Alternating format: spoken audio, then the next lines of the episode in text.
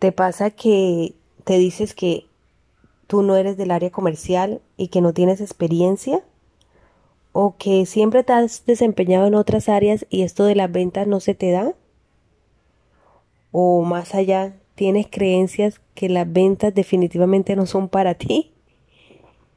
Pero bueno, por otro lado, tienes en mente un proyecto, un emprendimiento, pero no sabes cómo venderlo.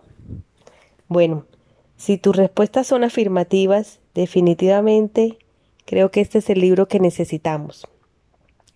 ¿Vendes o vendes? Hoy he abordado el capítulo número 5, la venta es lo más importante. Y bueno, ahorita quiero compartirte los tres aprendizajes que me ha traído este libro. Entonces, el primero, que es como muy obvio aparentemente, pero realmente hay que tenerlo en cuenta. Convéncete plenamente del valor de tu producto o de tu servicio.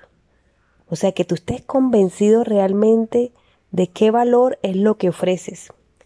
Porque definitivamente, como dice el autor, o sea, si no estás convencido de tu producto, ¿cómo lo vas a ofrecer a los demás?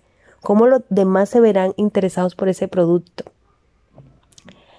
Segundo, debes volverte fanático, fans. ¿A qué se refiere él con esto de fans? Yo lo asocio a cuando hay un, hay por lo menos un grupo musical y ese grupo musical tiene su, su fans, su club de fans, pues si lo asociamos a eso, el club de fans lo persigue a donde va, no se pierde ningún concierto, tiene camisetas, gorras, comercializa sus, sus póster, mejor dicho, o sea, a donde va, va con su producto. Entonces eso es lo que nos quiere decir, que a donde vayamos, Vayamos con la camiseta, hablemos de nuestro producto, de nuestro servicio. A eso no quiere decir que sea una camiseta física, sino quiere decir que siempre tu producto, tú hables de tu producto. Tú misma hables de tu servicio.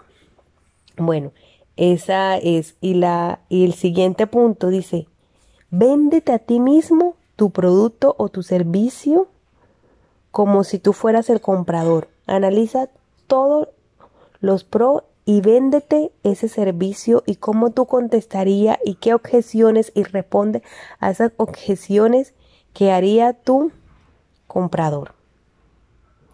Bueno, y por último, dice, ten la firme creencia que tú eres la mejor opción. O sea, que para nuestro cliente, ese producto que nosotros le, le ofrecemos, este servicio, es lo mejor que hay en el mercado. O sea, ten esa creencia y que definitivamente eso es lo que vas a inspirar.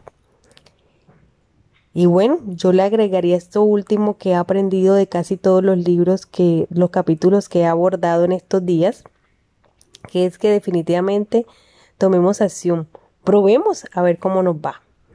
Entonces, bueno, muchas gracias por, por escuchar este, este pequeño resumen de, de este capítulo. Me encuentras en mis redes como Tu Belleza Emocional Yami, Yamile Barragán, en Instagram y en Facebook. Muchas gracias.